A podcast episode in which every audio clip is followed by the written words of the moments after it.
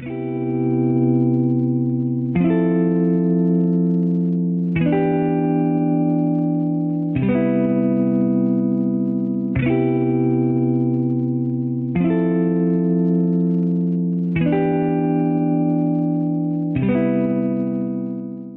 家好，欢迎收听《女里女气》，我是于丽莎。今天我们请到了一位新的飞行嘉宾，也是我的另一位高中同学曼曼。大家好，要不你先介绍一下你自己？啊、我叫曼曼，然后我现在在一家创业公司里面负责运营相关的工作啊，啊应该我算是嗯、比较早到上海来的温州人，嗯，因为我应该是零二年，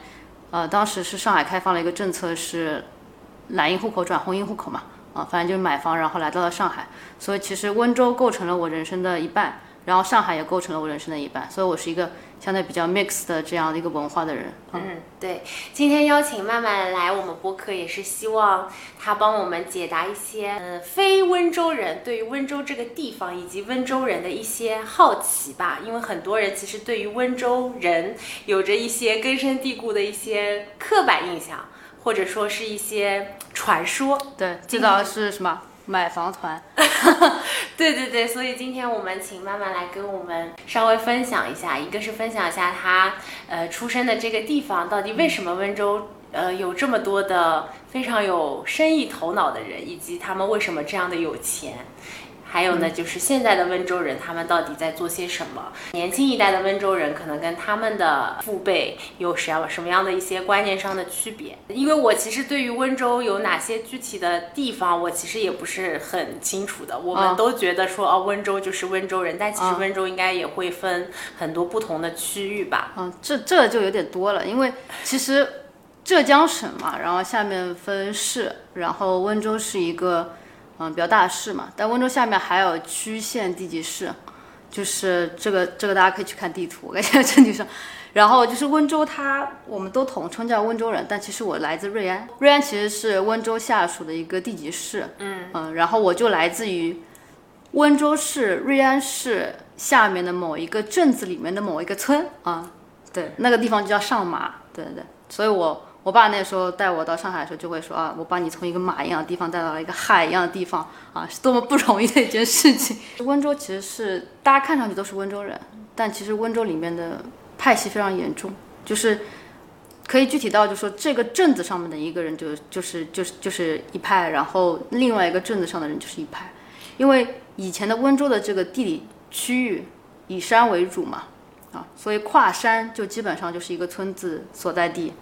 然后那山跟山之间，然后村子跟村子之间，它的语言就不通，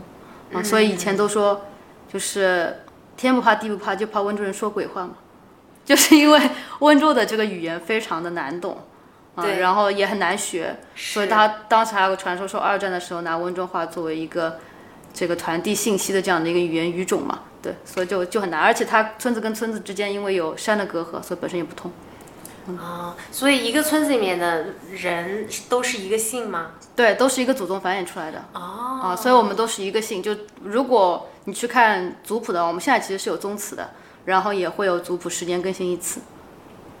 啊，所以你可以看到那非常大的族谱，就从第一代这个不知道 grand grand grand 马的，然后往下往下延伸的这每一代族谱的这个姓氏，会有非常大一大的一个这个，那你在你的族谱里面现在是第几代呢？其实我也不知道，因为女性她不会那个，最早的时候女性是不进入宗谱的啊、啊，她只进入男性的分支，然后应该是在十几年前吧，然后更新的时候开始把女性以及女性的这个夫家开始记录到族谱里面去，哦，嗯，你放进去了吗？现在更新进去了吗？应该更新进去了啊。你想，那我们现在像我弟弟他出生的时候都会有字的，哦，就他叫比如说陈 X，嗯。但他字什么东西，嗯，他这个字的第一个字是按照族谱来定的，就这一辈都是这个这一辈都是这个字，哦嗯，这个字他他的字叫养，什么养养育的养，养育的养，哦，还挺有意思的。对，就还是非常非常传统的这样的一个，嗯，文化上就非常非常传统，嗯，那现在这么多所谓的派系里面或者村子里面，有没有就是贫富之之差？每个地方都有贫富之差，就是说有没有哪些地方，比如说特别特别富裕的，就是这个村子里面人特别有出息，特别会做生意，所以在那里就是发展特别好的那种。嗯也没有，但但我们在地方上面都会觉得我们这个地方就是最好的。每个人都这么觉得，因为你想，在温州应该是瑞安人是觉得自己是最强的，然后瑞安人里面可能分镇，然后每个镇里面都会有非常杰出的人，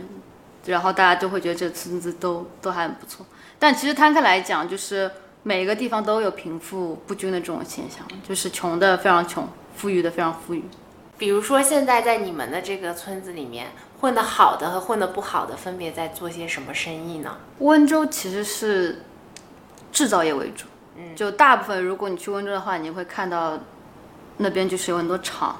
基本上是汽配厂居多，就他们会生产一些这个汽车的零部件，啊，然后也会有一些这种制造业比较低端制造业在那边。然后温州人因为都做生意嘛，所以他要分成两派，一派是在温州做生意，一派是在温州之外做生意。啊，在温州之内做生意的大部分都是厂，啊，比如说我可能有几个姐夫，他们都是办厂的，啊，就是子承父业的那种，嗯，啊，然后温州之外的生意就多了去了，那就各显神通了，基本上在各行各业都有涉猎，嗯，房地产应该是最早的那一批会比较多一点，啊，现在应该大家都已经就渗透到其他不同的行业里面去了。我们来看看，就是大家对于温州人的刻板印象还有哪些？一个刚才讲的就是有钱嘛，天生有经商的头脑。但这个东西我不知道是流淌在你们血液里的吗？我感觉是因为我认识的温州人，不管从事什么样的工作，他总有一些很神奇的发掘副业的一些方法。嗯，我觉得不是哦，就是人的成长环境对自己未来的这个后天的情况非常重要嘛。嗯，就。我其实是经历过温州应该改革开放之后的那那一段时间，虽然那时候我很小嘛，可能几岁的样子，但那段时间其实对温州人来说是非常大的转变。就温州，我之前提过嘛，它就是山为主嘛。就如果你坐坐动车从上海回温州，就有一段里面就是会经过非常多的山洞，嗯，就你这样没有信号的。然后因为因为那边山洞非常多，就所以温州的整个地理环境决定了它非常封闭。但它比较好的一点是它靠海。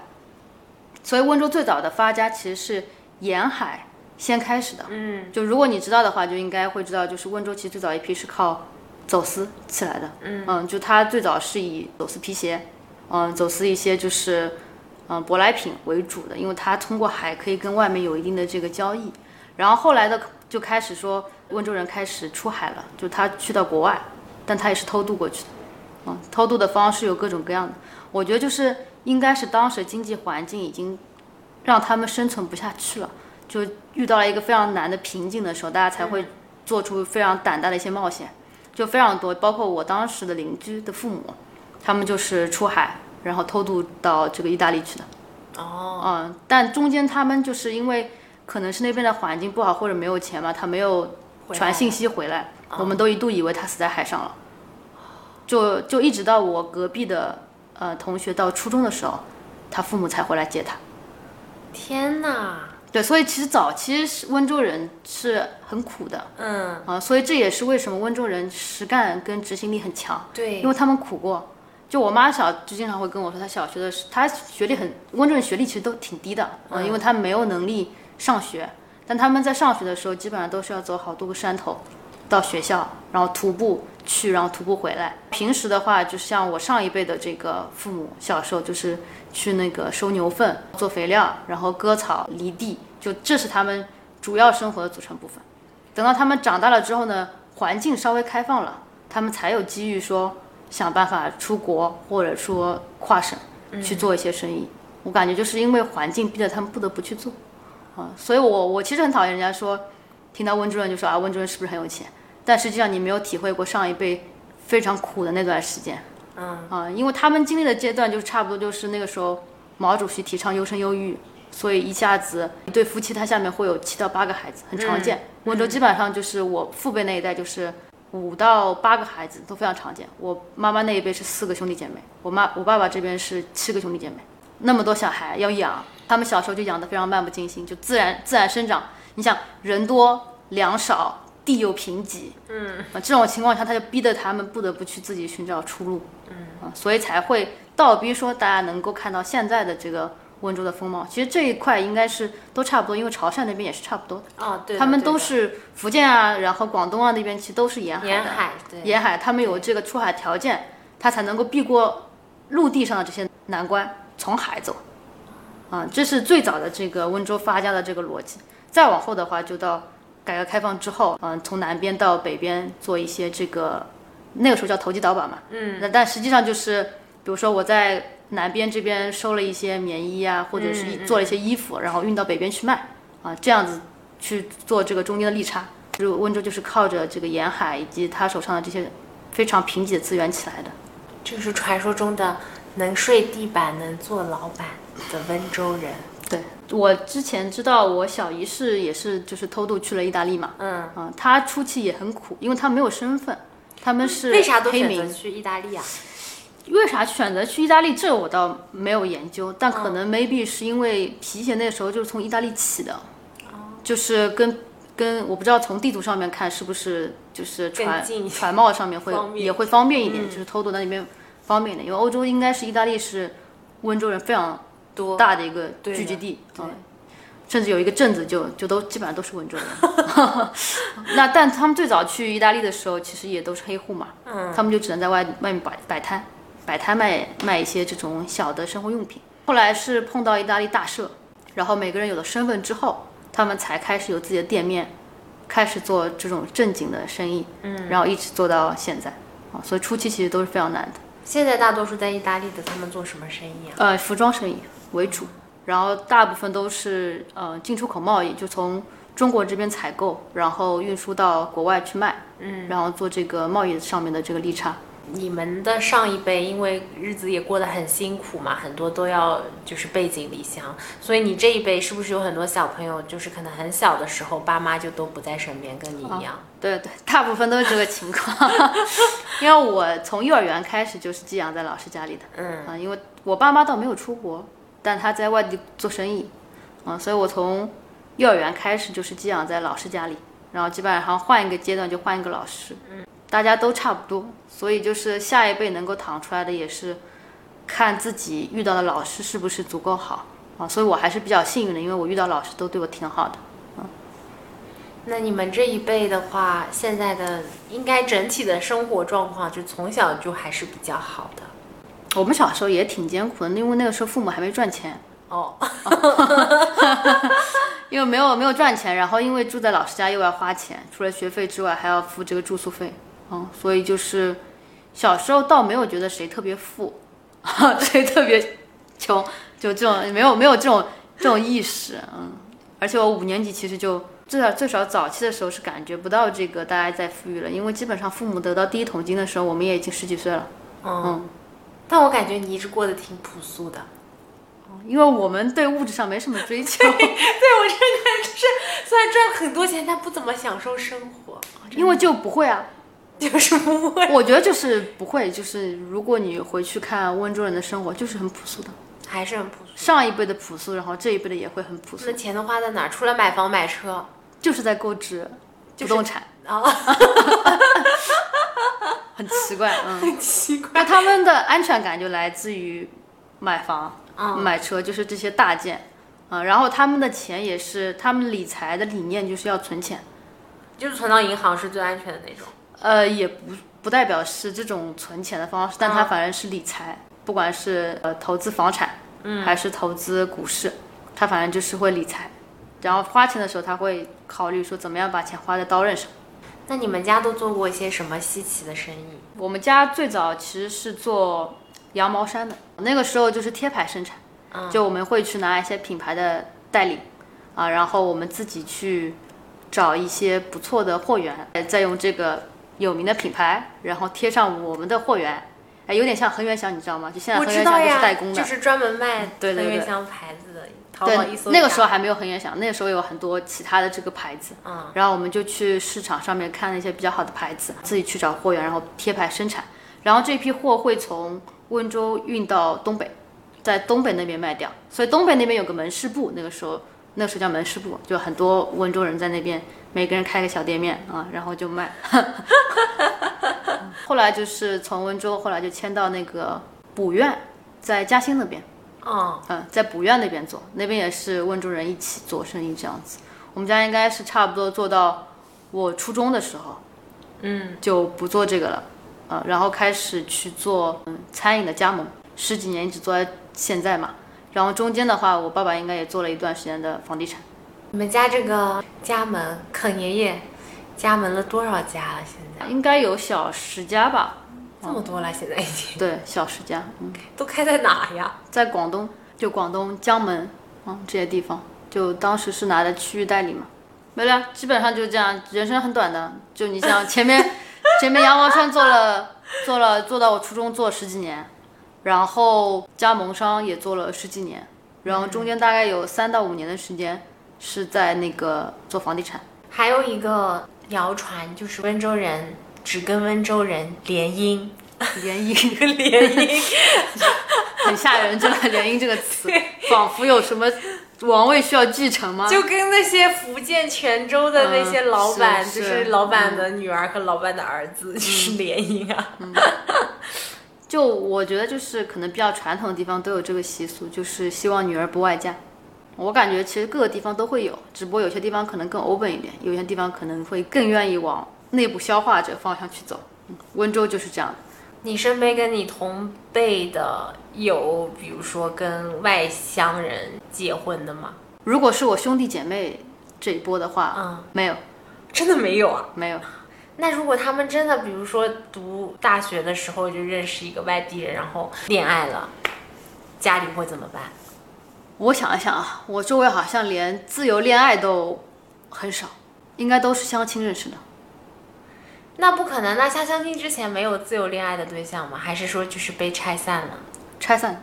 有一些是，呃，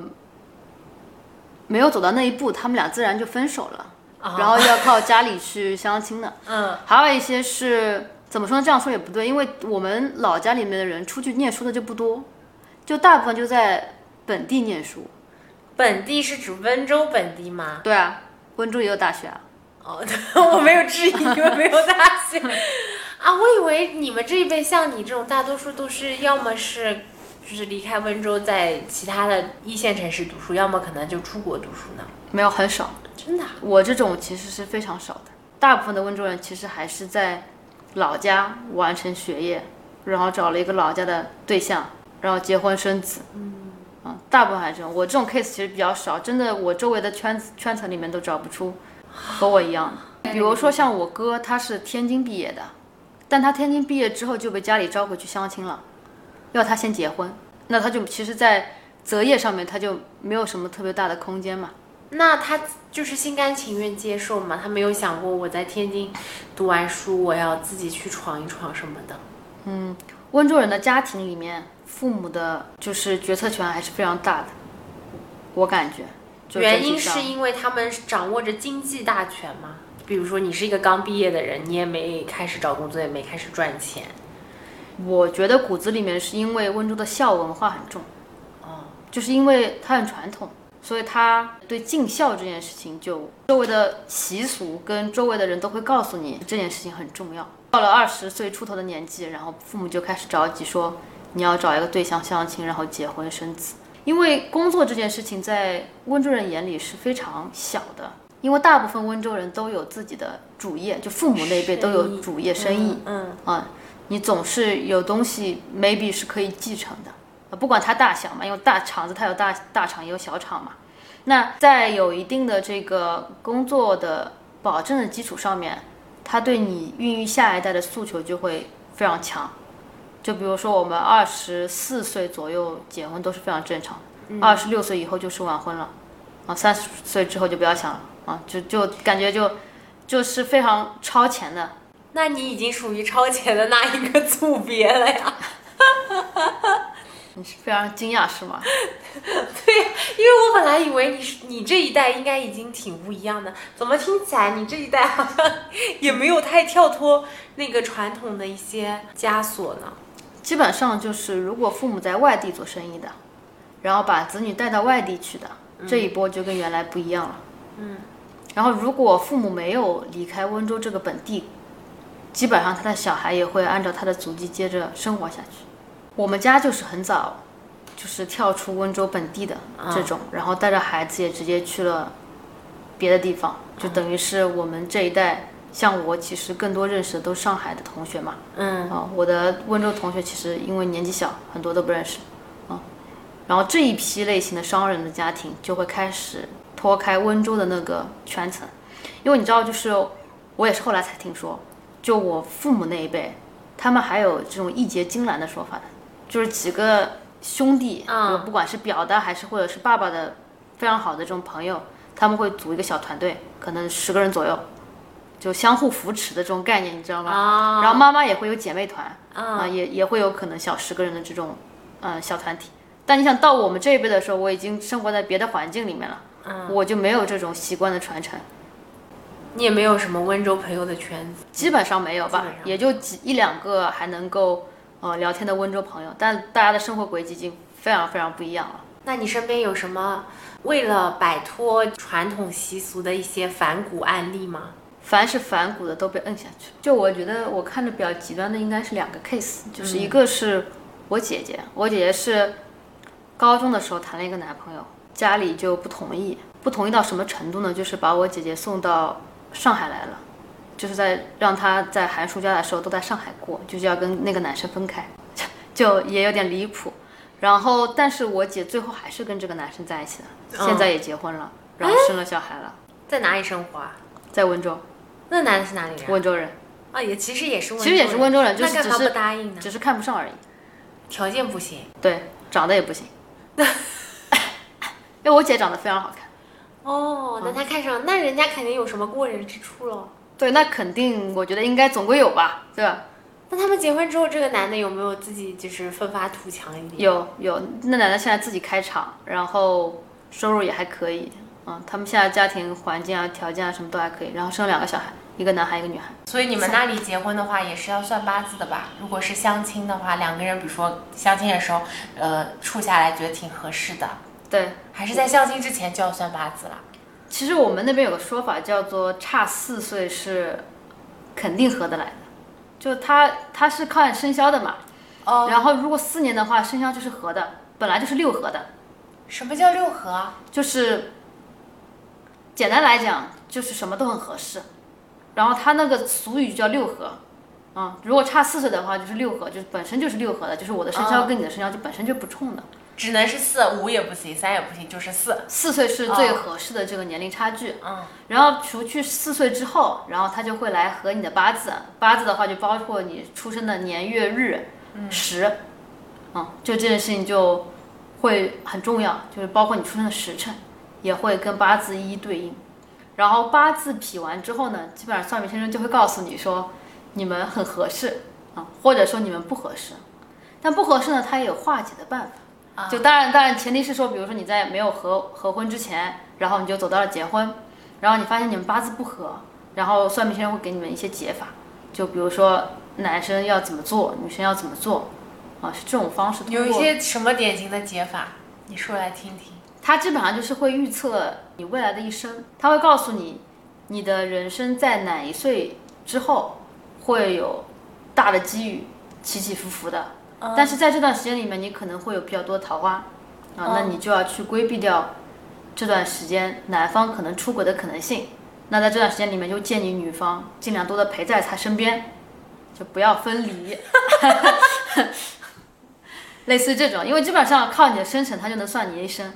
对，所以就是先基本上先合婚，合婚之后的话，然后就开始对那个彩礼。然后温州那边的这个风俗习惯，就基本上婚礼会办得非常的风光，他们会在酒席、陪嫁各方面都花很多的钱。就比如说我们家那边应该传统一桌酒席的话，就差不多八千到一万块钱一桌。哇，然后因为亲戚很多嘛，基本上四十组桌是比较常见的。嗯，那你单场在婚宴上面可能就花四十到五十，嗯，然后接下来的话是陪嫁。那如果家里比较有条件的，就会陪嫁的比较好。哦，像我姐姐的陪嫁的话是一辆跑车，再加了一一套房子，哇，嗯，然后还有一些压箱底的这个现金，嗯，这种是比较好的。但嗯，比较差的那种陪嫁也会至少会赔一辆车，嗯，啊，然后再比如说，如果男方提供婚房，那女方可能赔一个装修，哦，哦，就会这个会看具体的这个情况做一些判断嘛。然后一般比如说男生的家庭还行，那婚姻基本上就男生单方出掉，嗯，女生陪嫁会陪的比较好这样子。但是八字的确是比较讲究的，因为我哥哥之前跟他有一任女朋友，就是因为八字强拆的。不是说可以化解吗？但还没结婚呀、你如果已经在没有合完八字的情况下已经结婚了，然后完了之后发现八字不合，然后你就想办法化化解解嘛。那你现在都没走到结婚呢，那父母还有动的余地啊。那我、啊我我哥哥就是被拆的，因为那个他的女朋友就是测出来有点克夫，然后他我哥哥的父母就很担心，然后是去强拆的。他最后也就接受了。对女生也很怕他到处说他克夫嘛，因为温州人对面子是非常在意的，就是他对于自己的面子，包括在朋友间的口碑是非常非常在意的。这件事情就会促使说女方的家长也介入，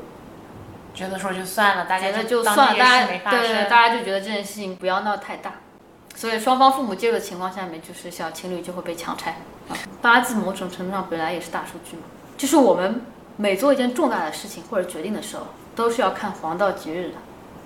就比如说你搬迁，搬迁有一套礼仪，嗯，你开公司，开公司的时间、放炮的方位，都是要找风水先生跟算命先生算的。嗯就每一套都有它固定的模式，那很讲究。你接下来搬迁要算吗？我已经算早就算完了。啊，你已经算完了。对啊，我连搬迁都签完了，就是在我家还没有装完的时候，我已经全部搬完了。你们那你们请的师傅是什么？上海这边的师傅吗？老家那边的师傅，专门请过来？对，哇，他们开公司也是这样的，就包括之前我舅舅他们可能在安徽那边做房地产生意，他们也是请老家的师傅去的，这个师傅是不是他们很就是很信任的一路都都是这个师傅。对，对，大部分是。每家人家有一个专门的。没有一个村子里面可能有个一两个吧，哪有这么多风水师傅啊？这么生意是可以传承的吗？我是有，他会有徒弟的。哦，但基本上有个说法叫算命先生是不宜有后的，因为他感知天机嘛，所以他的小孩子就会受到一些伤害，嗯，所以他们都不结婚生孩子。比较少，或者是比如说到了结婚之后他就不从事这个行业。我觉得温州最早的这个夫妻关系。就像组建一家公司，然后老公是公司的董事长，老婆是公司的财务，剩下的就是他的员工。这个模式在我这一代人身上延续下来。如果你留在温州的话，儿子会继承家业，然后他娶的老婆会成为他这家公司的财务，然后再把这个个体户公司继承下来。所以老婆是管钱的，是她也不只是带孩子。对，就温州的女性很少有工作的，嗯大部分都是全职家庭主妇。全职家庭主妇的意思不代表就是她只看过孩子，嗯，她大部分都是老公的账房。那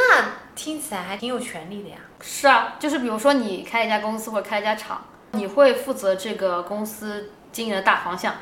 然后你的老婆就会负责进出账的管理，就是不管你一开始会不会当个会计，嗯啊，但是你最后都会成为一个会计，就跟我爸妈原来就开公司一样的，我爸就是董事长，我妈就是财务。我有时候写我妈的职务，有时候写全职家庭主妇，有的时候写 叉叉叉叉公司财务，就看我当那个当下想写什么东西。因为他其实是在公司里面挂职的，但其实他也在家里就是看顾小孩，这样子他才能够两头都都顾到。嗯，就没有男女的这个分工反过来的情况嘛？那叫入赘吧，啊，就是这一家的这个整个财力比较雄厚，但他可能只有一个女儿，然后那那个男生过来就会入赘。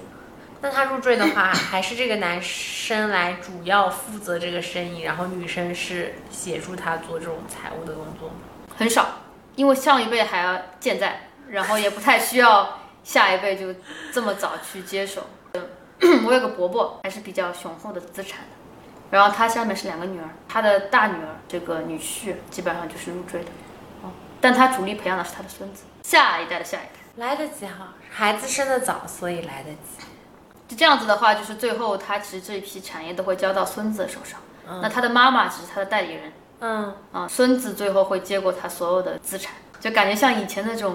比如康熙活到六十多岁，他其实就是为了培养自己的孙子。因为温州的这个模式还是比较传统，或者说这样子说，就是在温州的人过的还是温州那一套。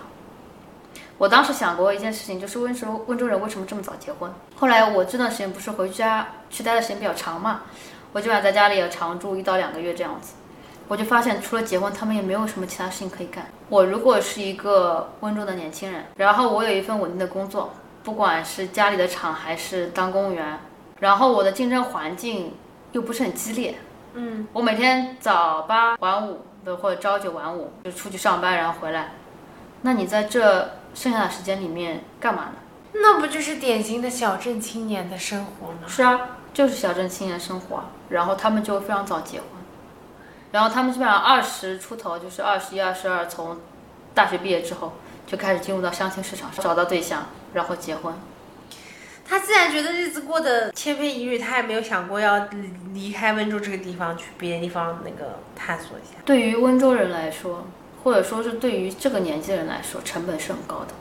就我有个哥哥嘛，他比我大两岁，他有一个九岁的儿子，前年刚生了个女儿，基本上就是本科毕业之后就结婚了。嗯啊，他老婆比他大两岁。他两年前的时候跟我提起来说他想来上海发展，然后我们这个家族里面其实就两户人家在上海生活，一户是我们家，一户是伯伯家。然后他就去咨询了我的意见，然后他的妈妈呢又去找了我的爸爸跟跟我的伯伯嘛，反正就咨咨询一下说来上海的可能性，然后未来发展的这个区领域啊，然后上升通道啊什么。其实那个时候他也就才三十岁出头。然后当时我伯伯就劝退他了，就说如果你一个人来上海闯荡，你一个人吃饱全家不饿，但你现在膝下有两个小孩，然后你未来还要在上海买个房子，你要再考虑小孩的教育问题、户口问题，就这一连串的这个成本跟代价，就足以把他完全压垮，他就又缩回了温州，他就没有再动这个念头了，因为你想他两个小孩未来的教育成本，他自己，这他不外乎两个选择嘛，第一个选择叫自己一个人出来嘛。对，然后家庭放在温州接着生活嘛，那他很快就会跟家庭脱轨的，因为他的工作在上海一定会非常繁繁忙，那他顾不上小孩，嗯。啊，那要么就是整个家庭来上海，那他老婆的工作问题，小孩的教育问题，然后包括接下来租的住的一系列的这个成本问题，对他来讲就是座大山。那他为啥不本科一读完，研究生一读完他就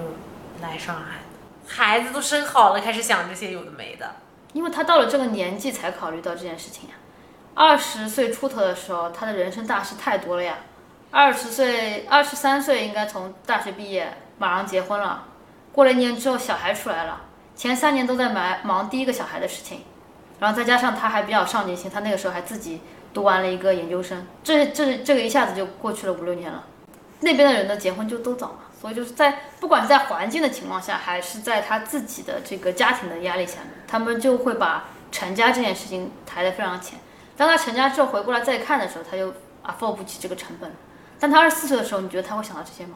而且我觉得就是因为他成家早，所以他非常早的就开始承担家庭的这个责任跟压力，就他会想的更多。那可能有很多人其实本来是可以有抱负的，但是他们就是因为结婚太早、生孩子太早了，导致他们就是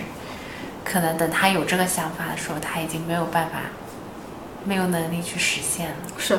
而且他们也没有他们老一辈的那种勇气，对，比如说把小孩把小孩就放在这里，然后我自己出去拼一把这种的也没有了，也没有因为他们小时候也没怎么吃过太大的苦。所以其实我之前一直在想，就是我们以前有一个话题叫“温二代”嘛，到底在哪里嘛？对，我感觉基本上就两拨人，一拨人就在温州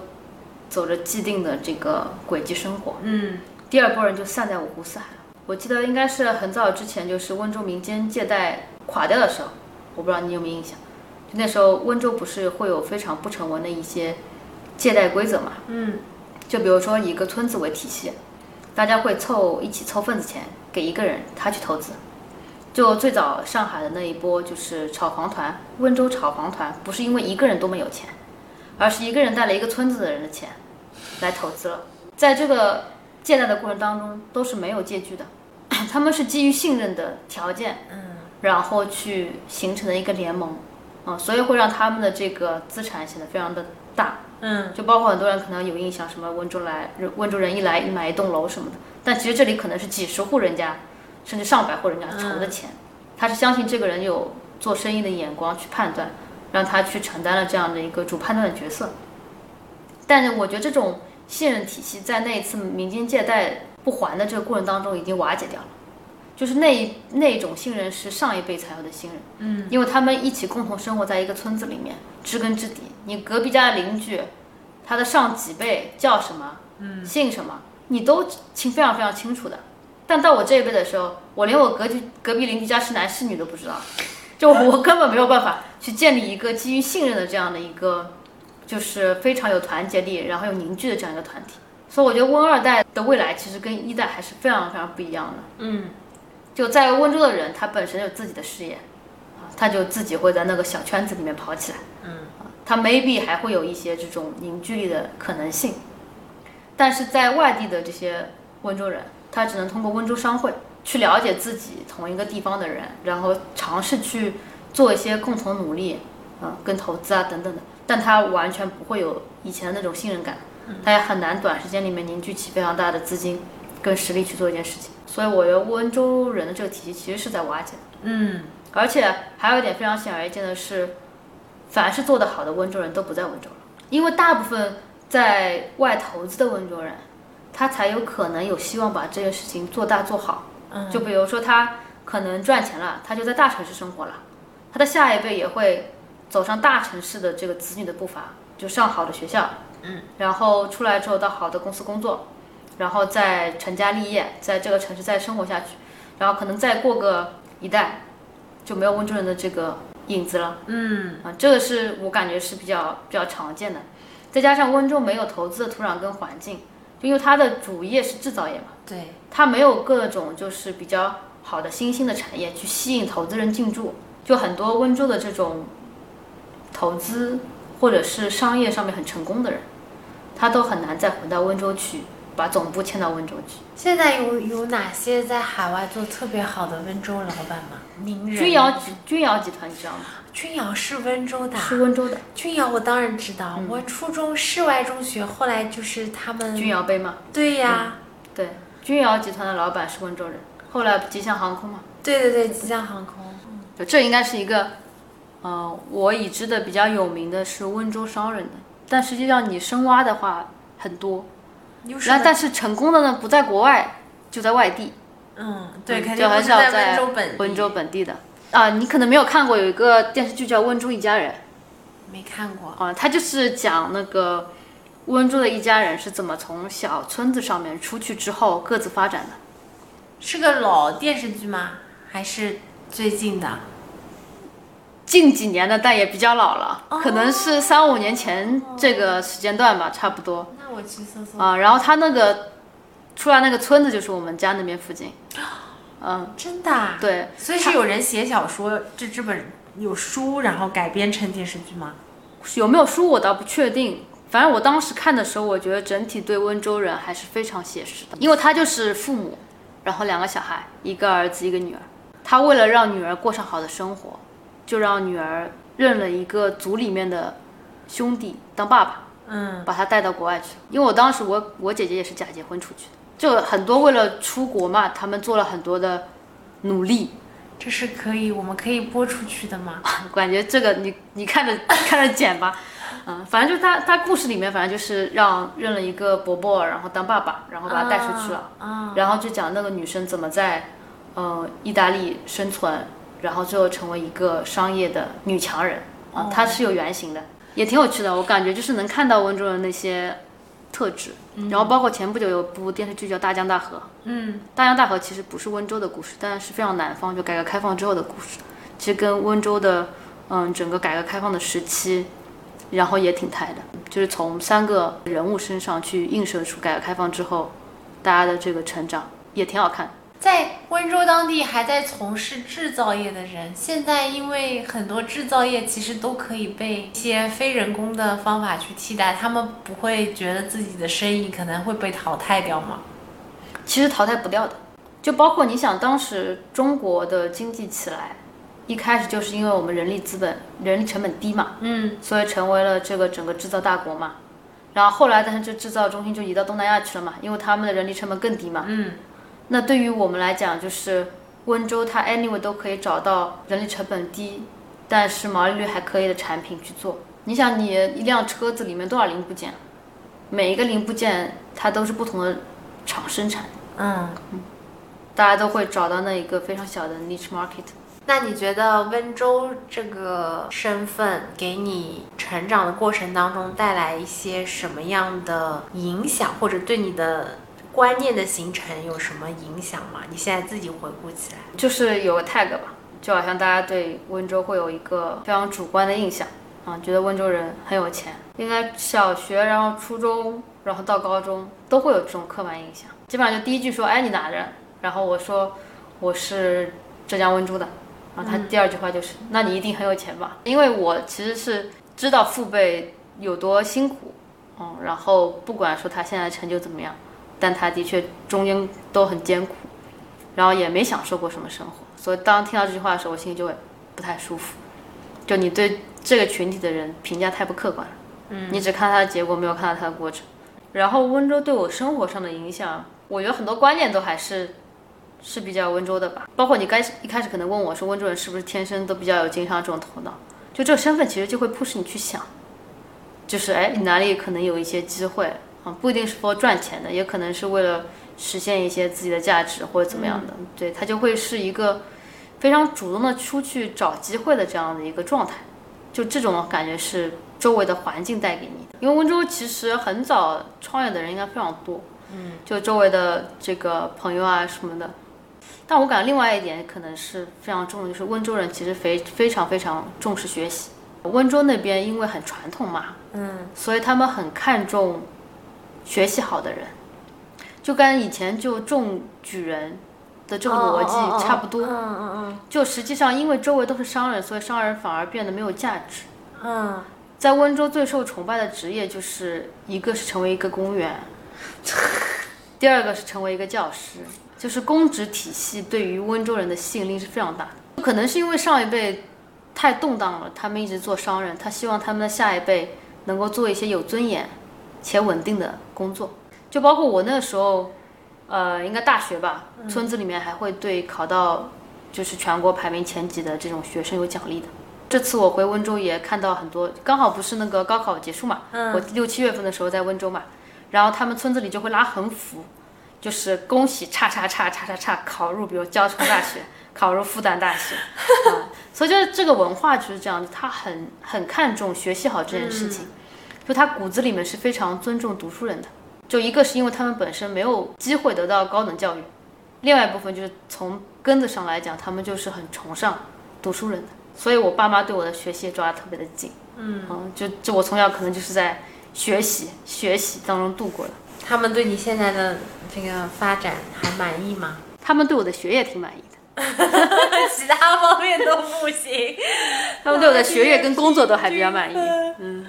那对你在做一些比较重大的人生决定的时候，会受到就是父母的观念上的一些影响吗？不太会，因为他们都不在身边，所以重大决策都是我自己做的。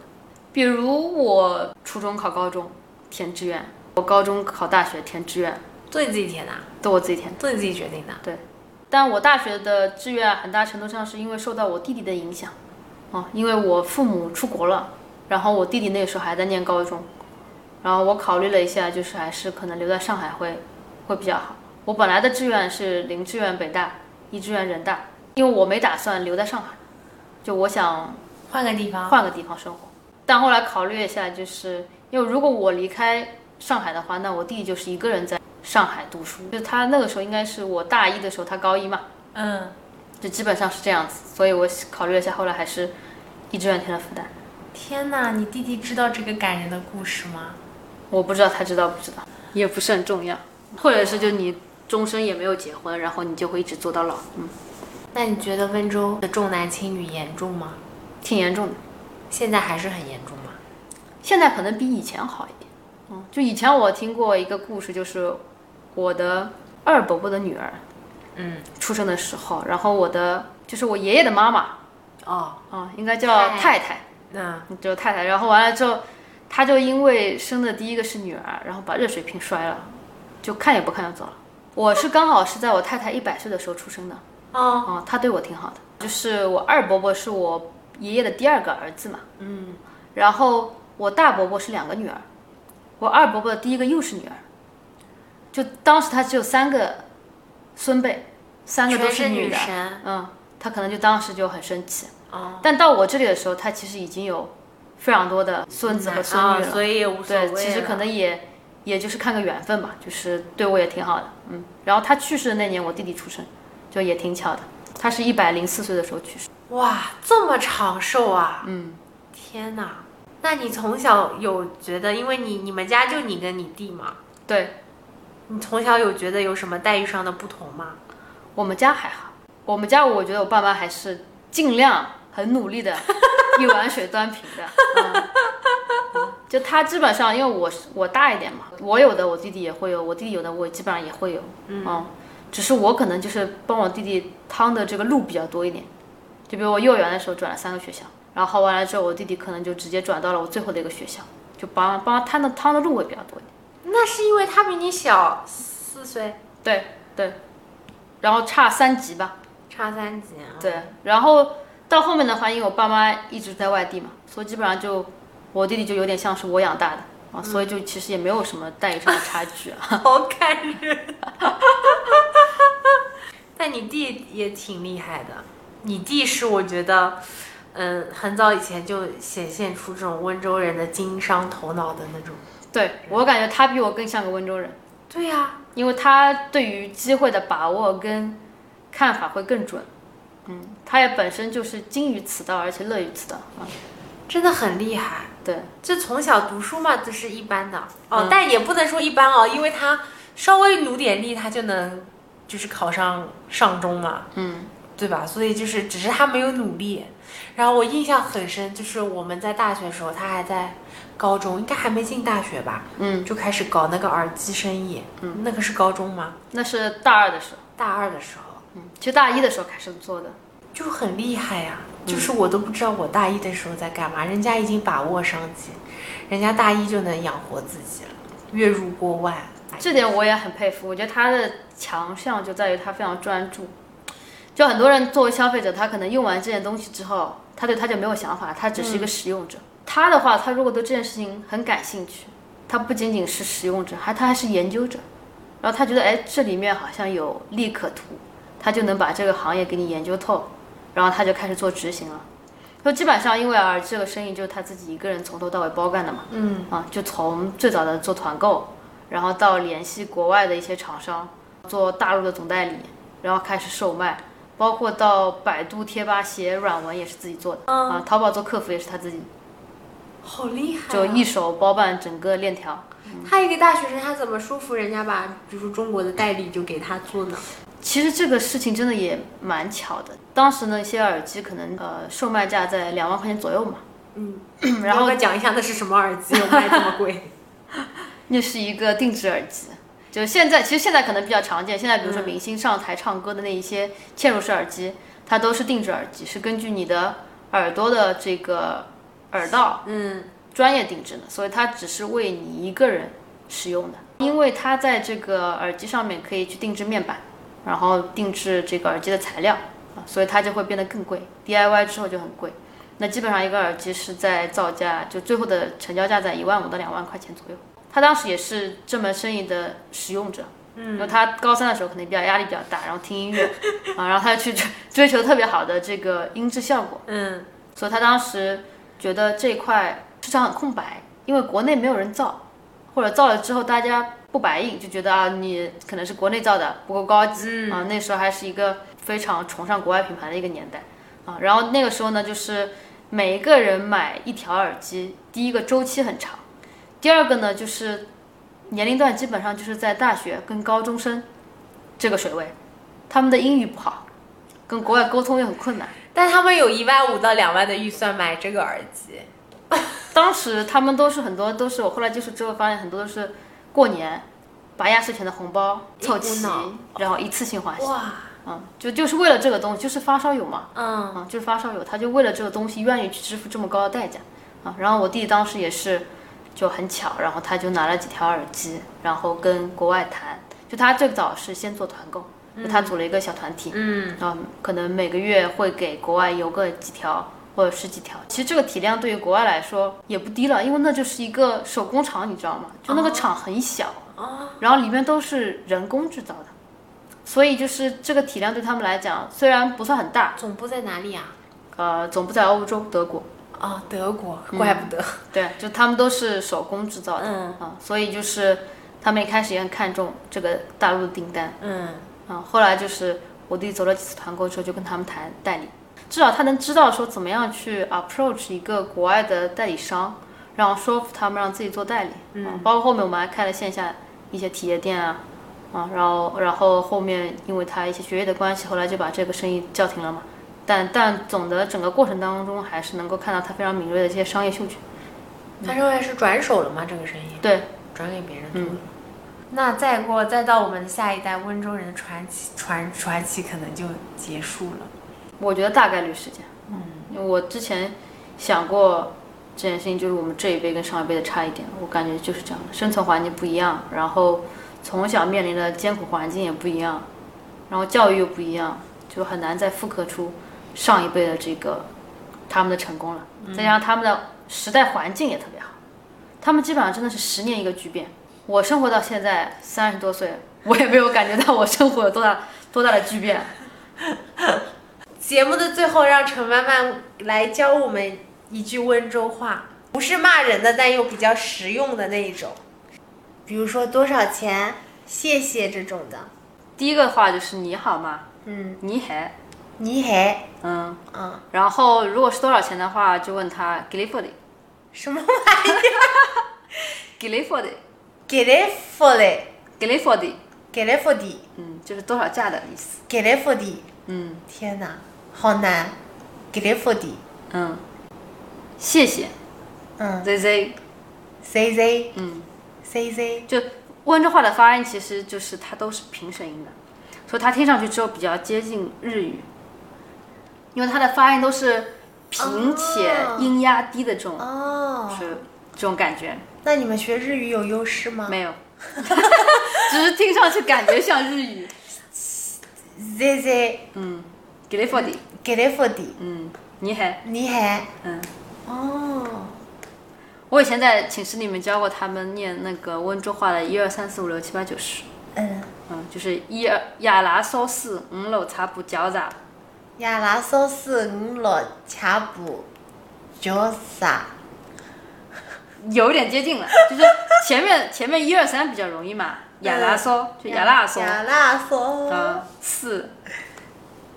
四就是四，四嗯，五楼五楼茶补茶补茶补茶补茶补饺子饺子饺饺子，子嗯，亚拉烧四五楼茶补饺子，亚拉烧四五楼茶补饺子。嗯，那你最后教大家温州话说拜拜吧。谢谢大家，再见。现在大姑娘再见。现现在大姑娘再见再见再见。嗯好的，那我们一起跟大家说再见吧。嗯，拜拜。谢谢大姑娘再见。真的不像中，不像不像中国人说的话，是不是很难？很难。嗯，温州话就是很难的。现在大姑娘再见。